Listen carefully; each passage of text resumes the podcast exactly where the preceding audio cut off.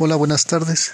En este podcast les hablaré de los términos básicos de, de redes. Bueno, y empezaré con protocolo. ¿Qué es un protocolo? Un conjunto de reglas que las computadoras deben seguir y respetar para comunicarse. Paquetes, cómo se dividen los datos para ser enviados. Un nodo, cada computadora conectada a una red. En una red, eh, cada equipo es un nodo. Puerto. Dice que existen dos tipos de puertos, los físicos y los lógicos, y que permiten interfaces que permiten la conexión. Latencia. ¿Qué es la latencia? Tiempo que demora un paquete en llegar a su destino.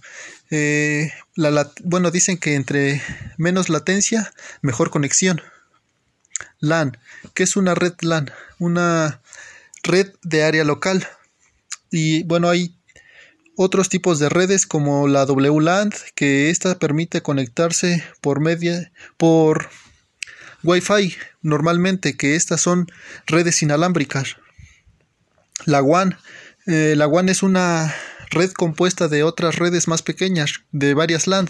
Eh, un ejemplo de esta red sería Internet, una WLAN, una virtual, una red de área virtual.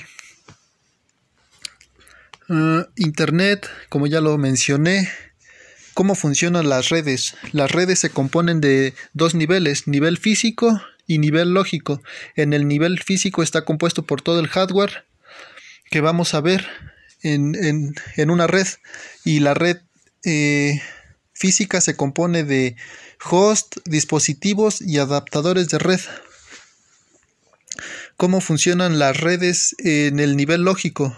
Con los protocolos y el software. Elementos involucrados en las redes, objetos, agentes. En los objetos son los primeros, son los elementos de más bajo nivel y que constituyen a los aparatos administrados.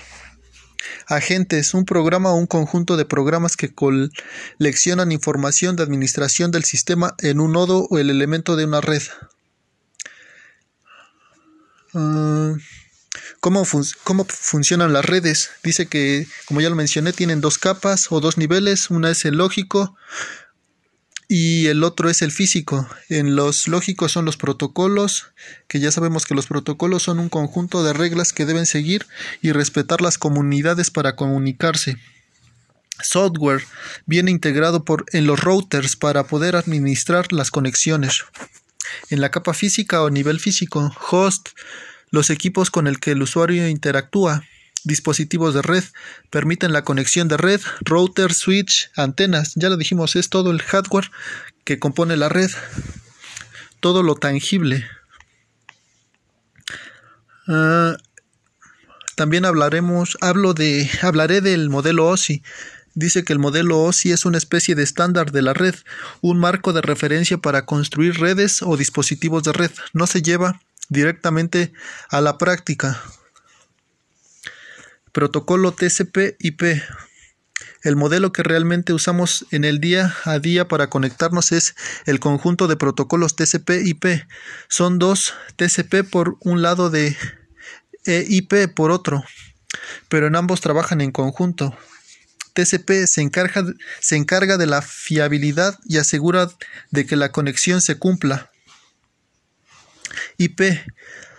El protocolo de Internet o se encarga del, del enrutamiento, es decir, de buscar la ruta más corta para llegar a su destino.